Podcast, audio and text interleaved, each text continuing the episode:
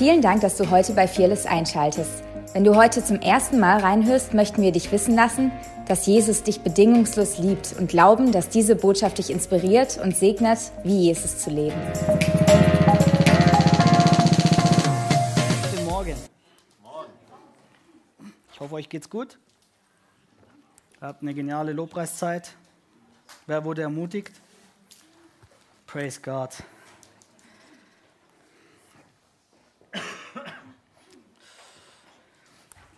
Ich will gleich in die Predigt einsteigen. Ähm, wir haben heute Morgen beim Pre-Service Prayer hat Philipp den Eindruck gehabt und ich musste so schmunzeln, weil er eigentlich keine Ahnung hat, worüber ich predige. Ähm, hat er das, den Eindruck gehabt, wie, wie der Herr spricht, ähm, wenn ich es richtig wiedergebe, Feuer fällt immer auf Opfer. Und ich möchte heute über, darüber sprechen. Ich möchte über Anbetung sprechen. Ich möchte darüber sprechen, was Opfer beinhaltet und ähm, über was ein Gottesdienst ist. So, deswegen glaube ich, dass es wirklich ein timely word ist, also ein Wort für heute, für uns. Und nimm dir doch jetzt zwei Minuten Zeit, mit deinem Nachbar kurz zu sprechen. Und was bedeutet für dich ein Opfer? Was bedeutet für dich ein Gottesdienst? Das sind richtig tiefe Fragen, deswegen versuch so, so kurz wie möglich. Und was ist Anbetung für dich? Und go.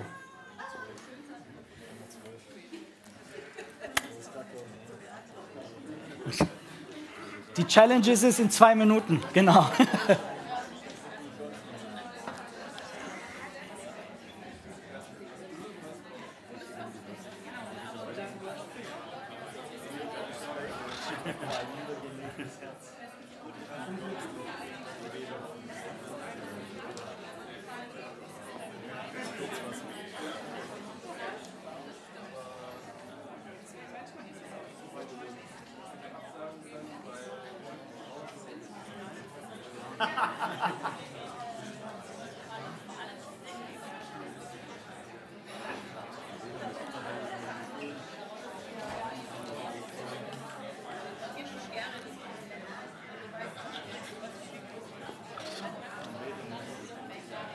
30 Sekunden noch.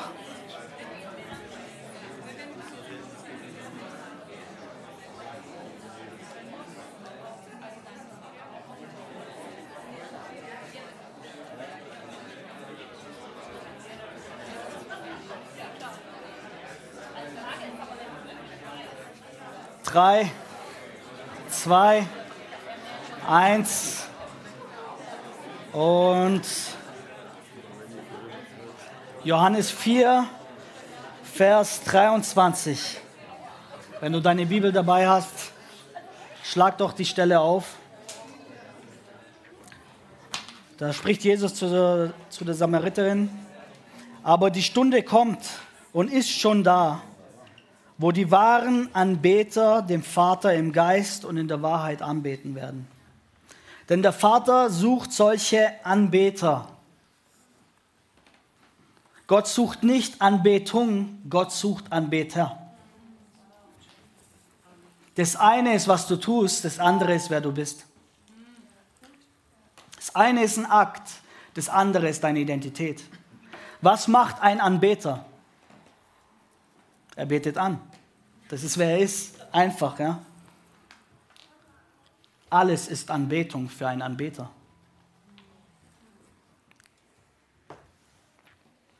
Ich glaube, dass Gott die Linie löschen will zwischen was wir oft denken, was Anbetung ist, und uns Offenbarung geben möchte, dass für den Heiligen alles Anbetung ist. Ich glaube, er will die Linie löschen, was wir glauben, was Anbetung ist und wie wir glauben, wie Anbetung aussieht. Weil das ist die Challenge. Anbetung sieht, in, hat unterschiedliche Formen. Im Church-Kontext sieht vielleicht Anbetung anders aus wie zu Hause, auf der Arbeit, in der Politik. Aber Anbetung beginnt im Herzen und endet im Herzen. In Zeiten von Corona habe ich mal, einfach mal ein Zitat rausgehauen. Und ich will nicht wieder, Gott sei Dank ist Corona gerade nicht wieder so ein starkes Thema, aber es ging um die Maskenpflicht. Jetzt äh, unabhängig davon, was du persönlich davon hältst oder ich, hatte ich das Gefühl, wie Gott mich gechallenged hat und äh, mir das so mitgegeben hat mit den Gedanken von, hey, wenn du singen musst, um anzubeten, hast du Anbetung nicht wirklich verstanden. Wir reduzieren Anbetung oder die Gefahr ist, Anbetung auf eine Lobpreiszeit zu reduzieren. Hey, und wir hatten eine heftige Lobpreiszeit. Wir haben gut angebetet heute Morgen, oder? Also bitte hört mein Herz, das ist elementar wichtig. Aber Anbetung beinhaltet Lobpreis, reduziert aber nicht die Anbetung nur auf Lobpreis.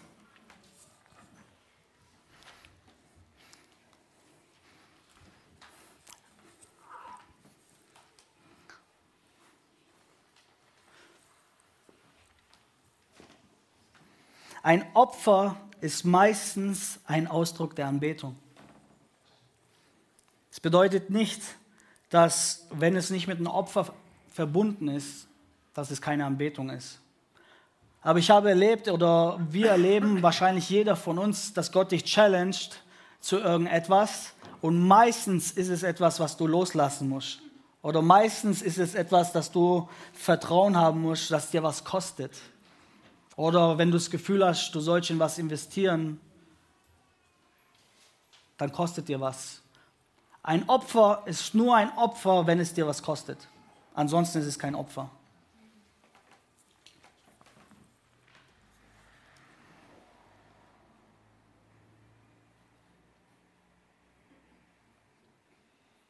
Jemand sagte mal, ein Opfer ist ein Schritt weiter zu gehen als das, was bequem ist.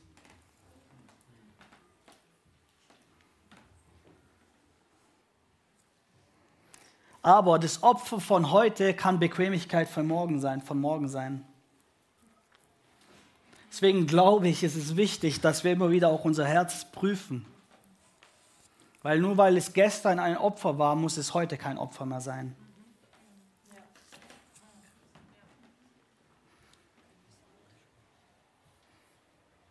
Und wir lesen im Alten Testament, dass es normal war, ein Opfer zu bringen, Brandopfer, Sühnenopfer. Und es hat sich im Neuen Testament verändert. Gott sei Dank bringen wir keine Ziegen oder Lämmle. Aber was sich nicht verändert hat, ist es, den Herrn ein Opfer zu bringen. Im Herzen. Und wenn wir heute an Opfer denken, glaube ich, ist eine der ersten Dinge, die uns einfallen, ist es, was in Opferbeutel zu schmeißen was es sicherlich auch ist. Ein Opfer lässt sich aber nicht auf Finanzen reduzieren.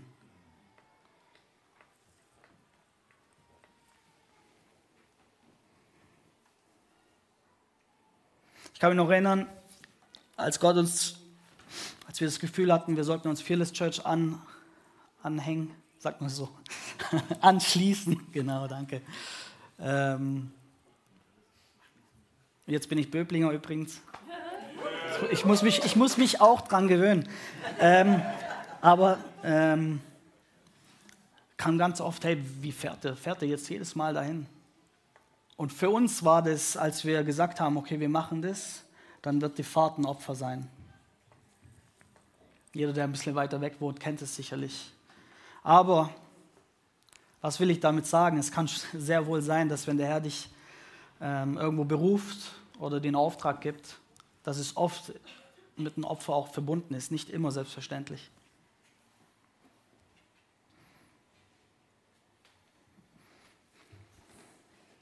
Ich kann mich noch erinnern, wo, als ich Restaurantleiter geworden bin, die Tätigkeit habe ich zweieinhalb Jahre gemacht. Davor war ich Kassen- und Küchenkraft, habe mich hochgearbeitet. Ähm, der Herr hat Gunst geschenkt. Und dann war ich Restaurantleiter und dann hieß es plötzlich, hey, ich habe das Gefühl, wir sollen nach Reading gehen. Ich so, komm jetzt, die ganze Arbeit, die ich reingesteckt habe und ich weiß zu 100 Prozent, nach Reading wird es keinen Restaurantleiter mehr sein, geben, weil Restaurantleiter brauchst du nur einen Und das war genau in der Stadt, wo wir gewohnt haben. Das bedeutet, die Tür ist erstmal zu. Und wenn ich diesen Job nachgehen will, dann muss ich erstmal woanders hinziehen. Und ich kann mich noch erinnern, dass dieser Schritt mir was gekostet hat. Und ich will heute nicht nur über die Kosten sprechen, weil ich glaube, alles, was wir den Herrn opfern, im Gegensatz zu dem, was er uns gibt, belächeln wir dann unser Opfer aus der Perspektive. Und dennoch glaube ich, ist es wichtig, dass wir das Konzept von Opfer verstehen.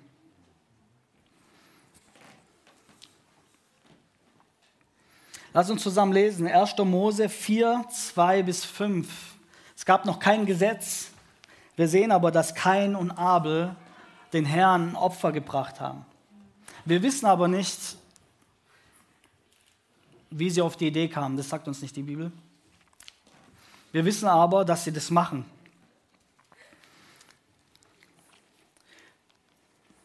Also, danach gebar sie Abel, seinen Bruder. Und Abel wurde ein Schäfer. Kain aber wurde ein Ackermann. Es begab sich aber nach etlicher Zeit, dass Kain dem Herrn Opfer brachte von den Früchten des Feldes. Und auch Abel brachte von den Erstlingen seiner Herde und von ihrem Fett. Und der Herr sah gnädig auf Abel und sein Opfer aber Kain und sein Opfer sah er nicht gnädig an. Da ergrimmte Kain sehr und senkte finster seinen Blick. Hey, das ist eigentlich das erste, meiner Meinung nach die erste Stelle, wo der Mensch Gott anbetet durch ein Opfer. Und wir sehen, dass die Brüder jeweils ein Opfer bringen. Okay? Einmal von den Früchten des Feldes. Kein. Ich höre mich doppelt, kann es sein, oder? Okay. Ähm, Kain oder Abel von, den, von der Herde.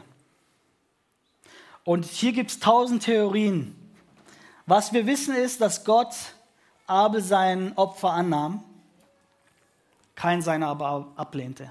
Das wissen wir, steht drin. Jetzt können wir darüber spekulieren. Es gibt, äh, die Theologen streiten sich, ob es darum geht, ob das dass es ein Blutopfer war, deswegen hat es Gott angenannt, äh, angenommen. Oder dass ähm, kein, nicht die Erstlingsfrüchte nahm, also das, die Quali das Qualität des Produkts war nicht das Beste vom Besten. Ich persönlich glaube, dass es keine Rolle spielt, weil ich glaube, dass es nicht ähm, am Produkt selber lag, sondern vielmehr am Herzen. Wir wissen, dass Gott kein Ansehen der Person hat. Also es lag nicht an kein sein Gesicht. Okay? Vielleicht, das persönlich glaube ich, das ist meine persönliche Theorie, wollte Gott alle Vegetarier eine Message schicken. Das macht Spaß. Oh.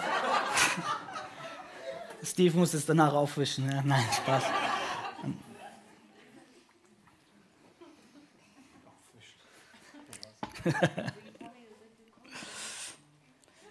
Beide haben den Ertrag ihrer Arbeit gegeben und den Herrn geopfert, okay? Je nachdem, was, was ihr Beruf war. Ich glaube, im Endeffekt hat es keine Rolle gespielt, was es war, habe ich schon gesagt, aber spielte sehr wohl eine Rolle, mit welchen Herzen man das gegeben hat. Und manchmal ist es sogar, dein Opfer offenbart dein Herz. Und Gott lehnte keins Opfer ab. Aber seine Ablehnung ist nicht geh weg, sondern seine Ablehnung ist immer eine Einladung zur Intimität. Eine Einladung, auf etwas aufmerksam zu machen. Ich möchte vorschlagen, dass Gott das abgelehnt hat, um auf was zu verweisen. Und auf das Herz von Kain zu verweisen. Du kannst das Richtige tun und dennoch falsch liegen. Kein tat das Richtige, aber seine Herzenshaltung war falsch.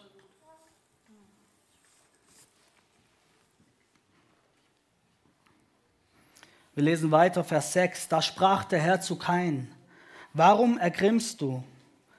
Warum senkst du deinen Blick? Ist nicht so, wenn du fromm bist, so kannst du frei den Blick erheben. Bist du aber nicht fromm, so lauert die Sünde vor der Tür und nach dir hat sie Verlangen.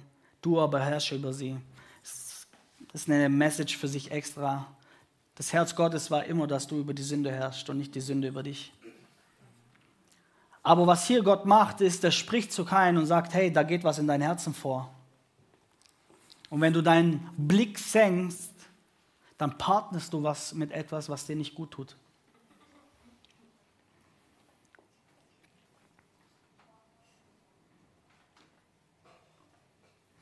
Kann es sein, dass Gott Keins Gabe ablehnte, nicht aufgrund der Gabe selber, sondern aufgrund seines Lebensstils?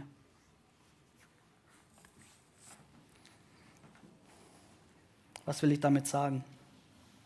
1. Johannes 3, Vers 15. Und da schreibt Johannes, nicht wie Kain, der vom Bösen stammte und seinen Bruder umbrachte. Und warum brachte er ihn um? Also das ist der Grund, warum er ihn umbrachte. Weil seine Werke böse waren und die seines Bruders gerecht.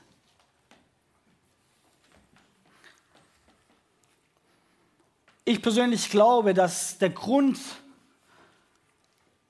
warum kein Abel umbrachte, nicht war, weil Gott das Gabe von Abel annahm und von Kain nicht, sondern das hat das Fass zum Überlaufen gebracht.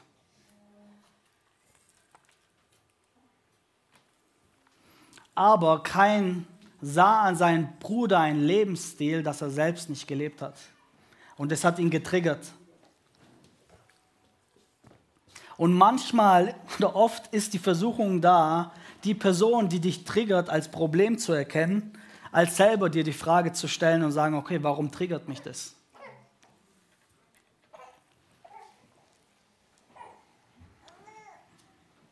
Matthäus 5, Vers 23.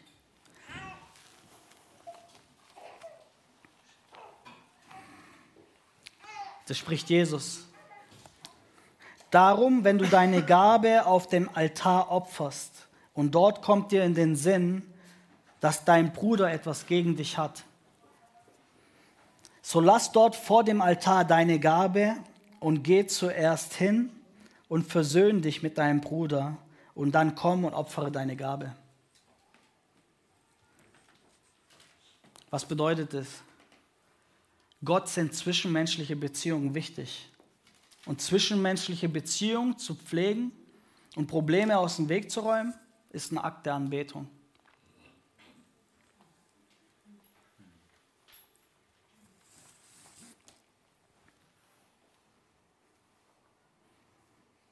Und ich glaube, wenn wir nicht auf unser Herz achten, dann beeinflusst es unsere Anbetung. Die Bibel sagt, dass die Quelle des Lebens aus dem Herzen entspringt. So wir haben eine Verantwortung, auf unser Herz zu achten.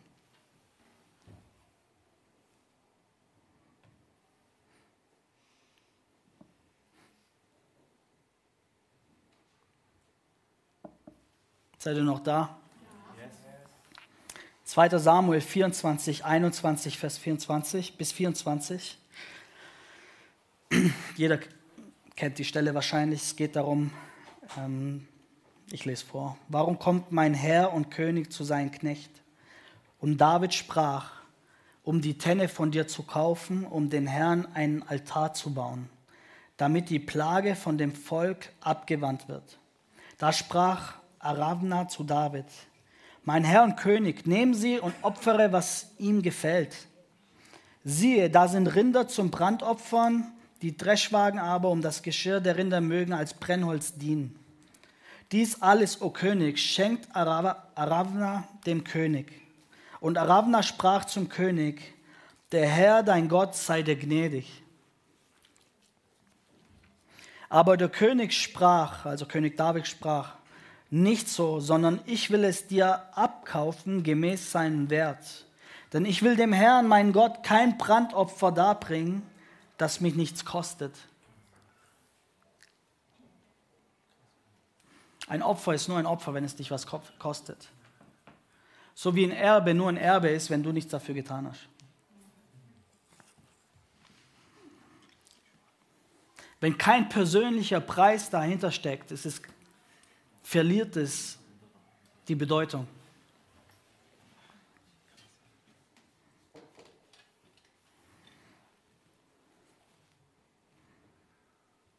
Jetzt kommt das Komplizierte, glaube ich, an der ganzen Geschichte, weil äußerlich kann man nicht beurteilen,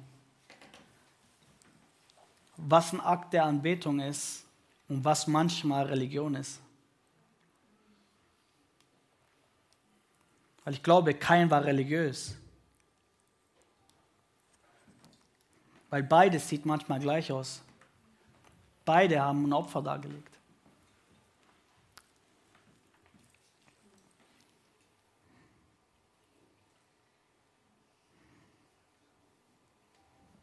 Aber wir wissen, dass Gott immer das Herz ansieht, richtig? Es gibt kein Ansehen der Person. Sieh nicht aus, auf das Äußerliche, das, das tun Menschen. Das Herr, der Herr sieht das Herz an. So Anbetung, so wie Opfer und alles, was Anbetung beinhaltet, beginnt und endet im Herzen.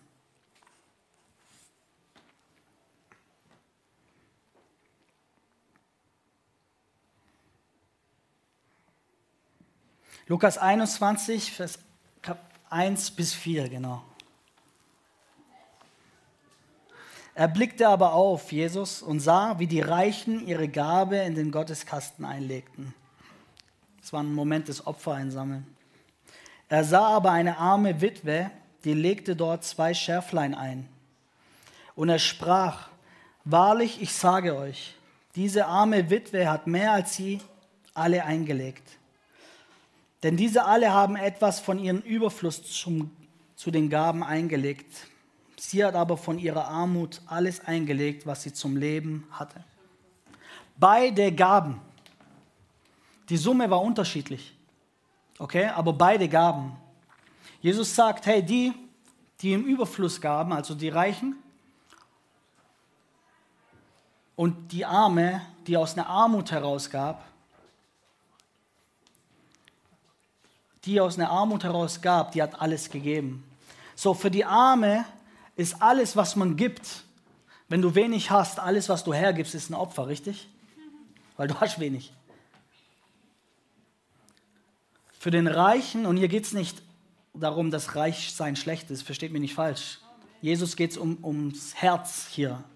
Für die Reichen, sie gaben auf den Überfluss heraus. Ist es falsch? Nein.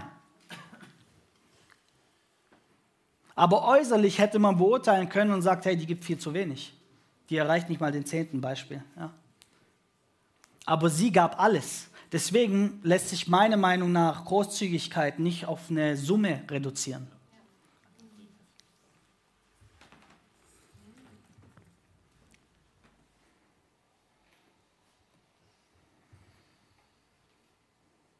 Reiche Menschen haben kein Problem, großzügig zu sein. Aber die haben ein Problem, Opfer zu geben, weil das Level ein ganz anderes ist. Arme Menschen haben kein Problem, Opfer zu geben, weil alles, was sie tun, ist ein Opfer. Aber sie haben ein Problem, großzügig zu sein, weil es Verschwendung ist.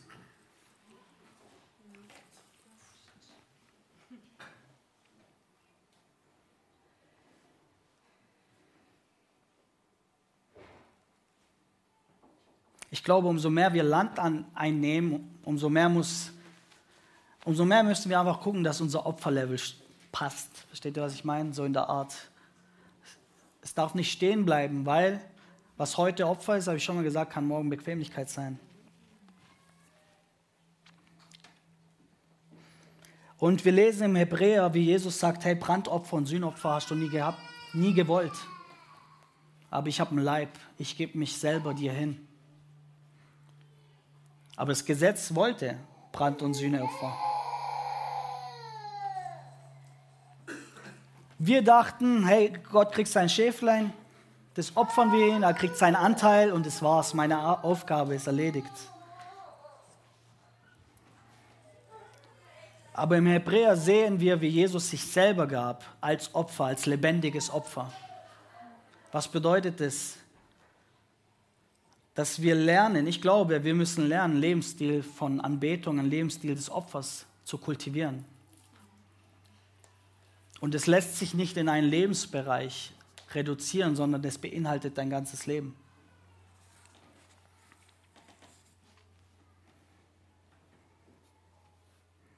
Er hatte nie Gefallen selber an dieser Gabe des Opfers, sondern am Herzen.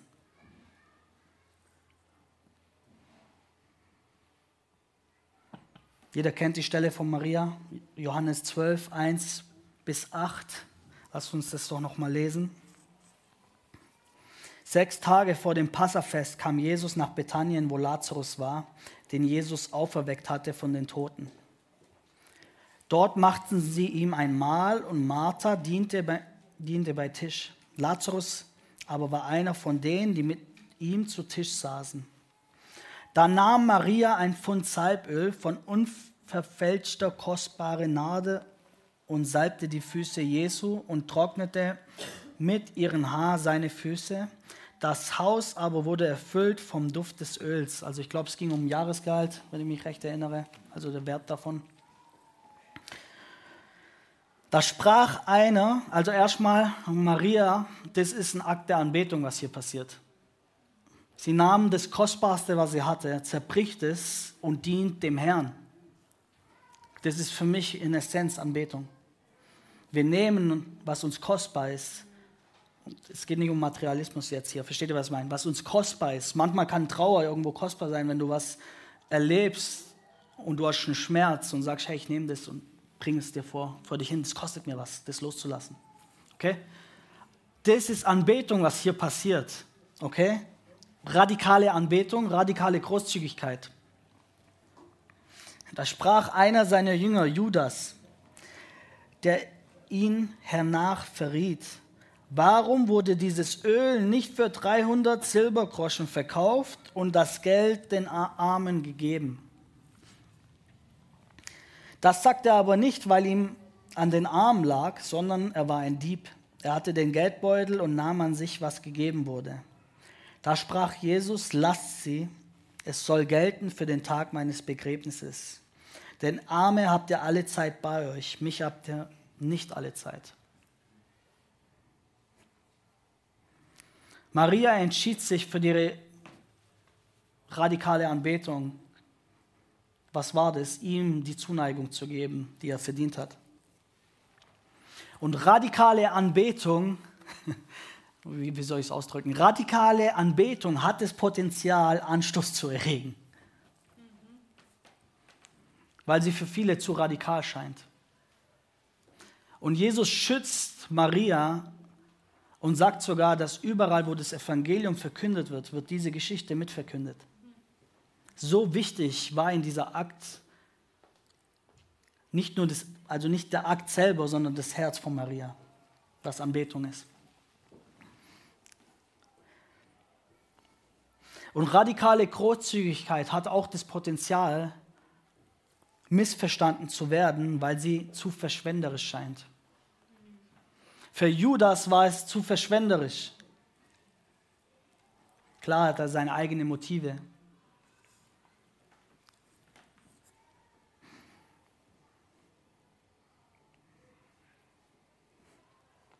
Wer kennt die Geschichte von David, als er sich halbnackt auszieht und tanzt als König? Radikale Anbetung.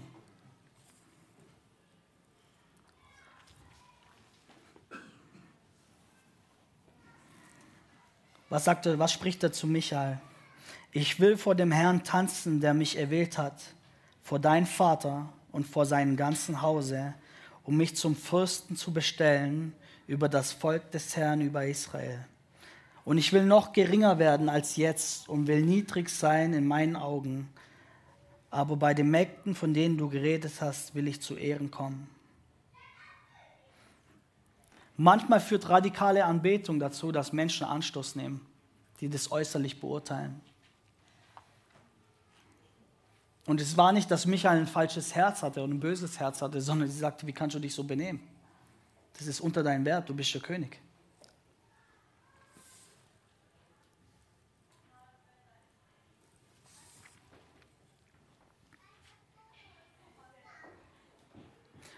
Ich glaube wirklich, dass Gott dran ist, unser Verständnis von Anbetung zu verändern, weil wir allzu lange, glaube ich, Anbetung reduziert haben.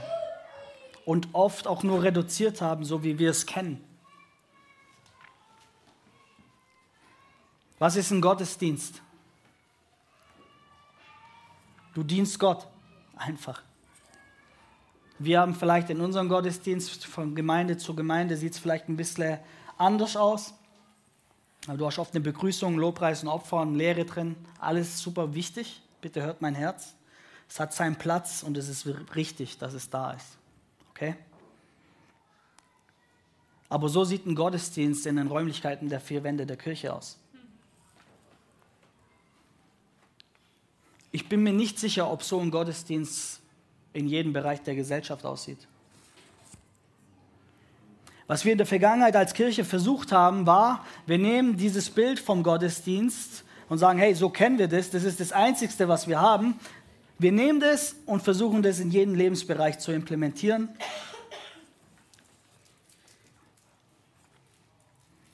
Und hey, wenn Gott dich dazu beruft und glaubt, das ist es, go for it. Darum geht es mir nicht.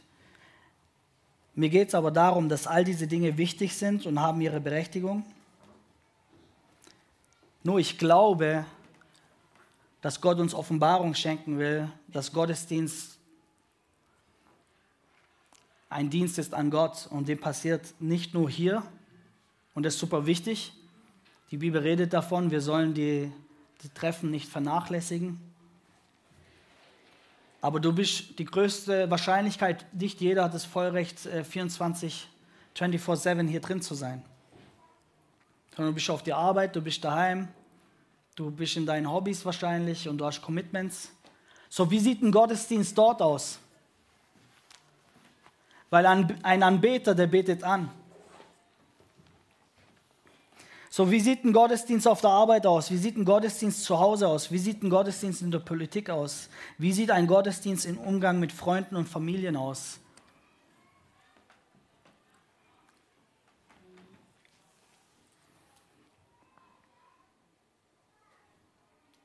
Ich glaube, dass manchmal ein Gottesdienst ist, die Teller zu waschen.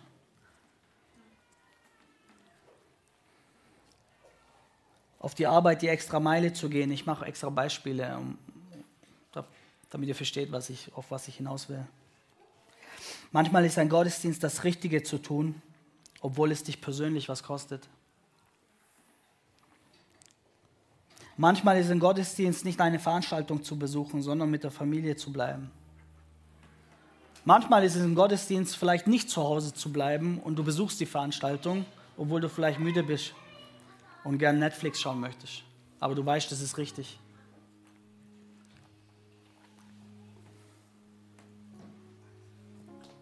Folgt ihr mir noch? Okay. Und plötzlich wird alles, und plötzlich hat alles das Potenzial, ein Gottesdienst zu werden. Weil es nicht mehr darum geht, was wir tun, sondern wie wir es tun. Und mit welchen Herzen wir das tun.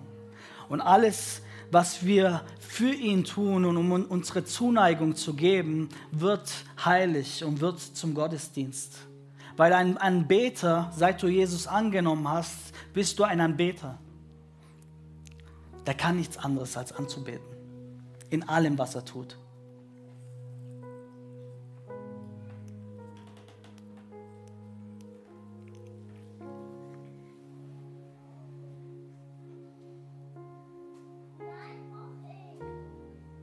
Gehorsam ist Anbetung. Das Werk meiner Arbeit ist Anbetung. Zwischenmenschliche Beziehungen zu pflegen ist Anbetung. Zeit mit ihm ist Anbetung. Lobpreis ist Anbetung.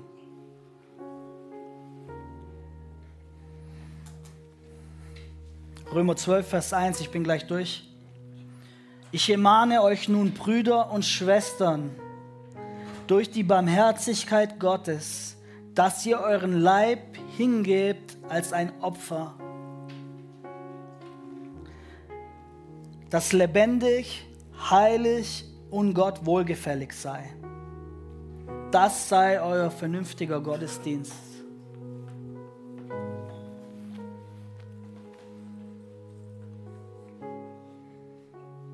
Für mich ist es, wir dürfen lernen, das als Lebensstil zu pflegen in allen Bereichen.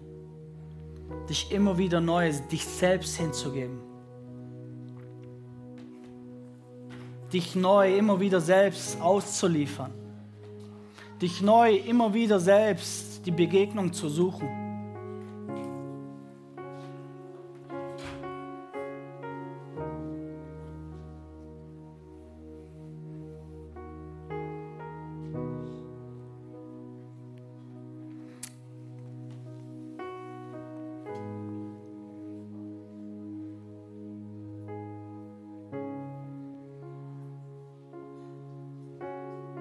Glaube wirklich, dass Gott Offenbarung schenken will. Und da will ich enden.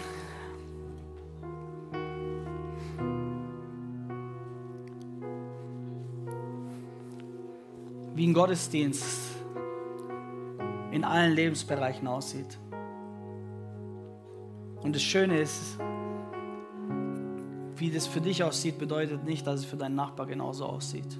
Das wird individuell. Und es kann in einer Season so aussehen und in der nächsten sieht es wieder ganz anders aus. Und was es dafür benötigt, ist Intimität. Und was es dafür benötigt, ist am Herzen dran zu bleiben.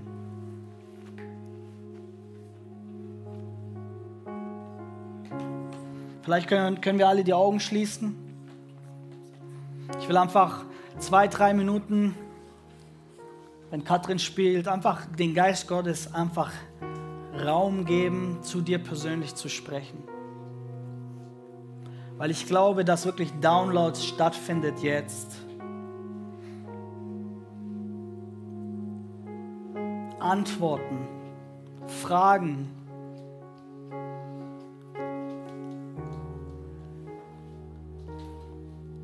Ich glaube, dass Gott Auslegung schenkt Manches funktioniert hier, weil das hier die Zielgruppe ist und es sieht hier anders aus als vielleicht draußen. Es muss es nicht sein, es kann es aber sein.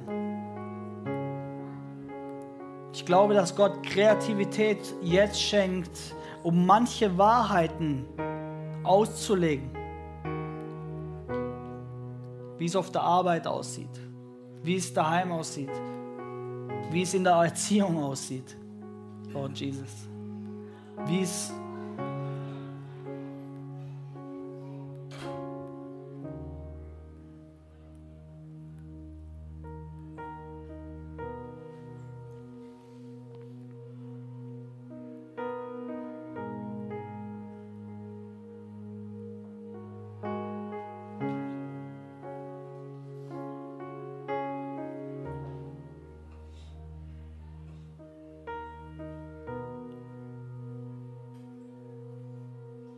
Jesus, ich bete wirklich, dass diese Treffen hier, wenn, wenn, sich, wenn wir uns hier treffen,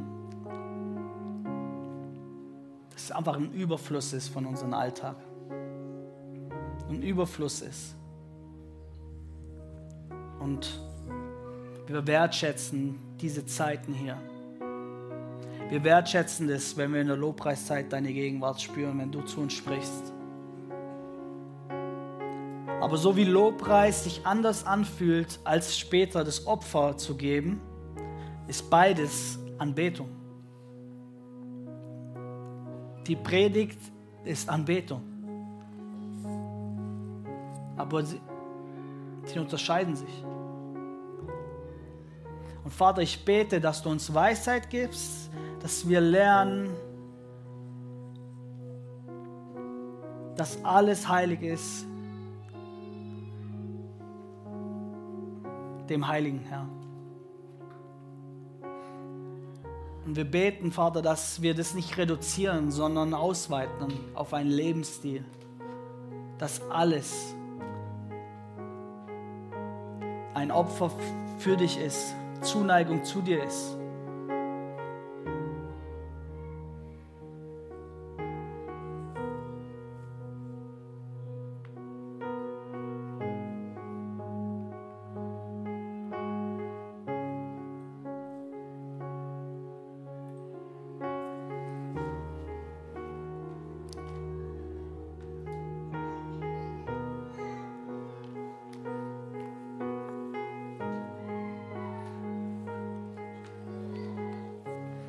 Lasst uns noch 30 Sekunden drin bleiben.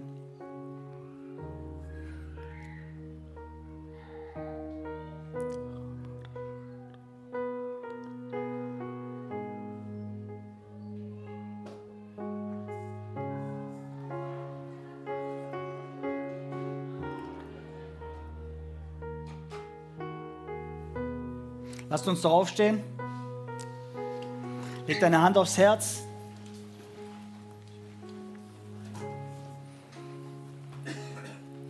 Sprich mir nach. Jesus, lass mich nie wieder derselbe sein.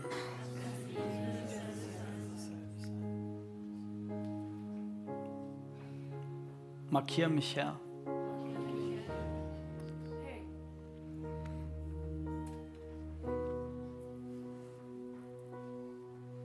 Erweitere mein Denken.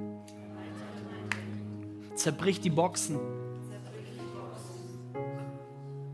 Danke dir, dass du in allem drin bist. Und ich schließe dich nicht mehr aus von dem, was ich glaube wichtiger ist. Und nie.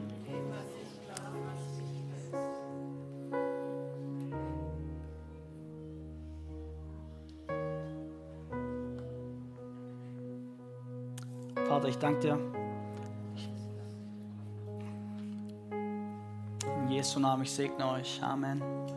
Vielen, vielen Dank. Nehmt es mit. Ministry Team.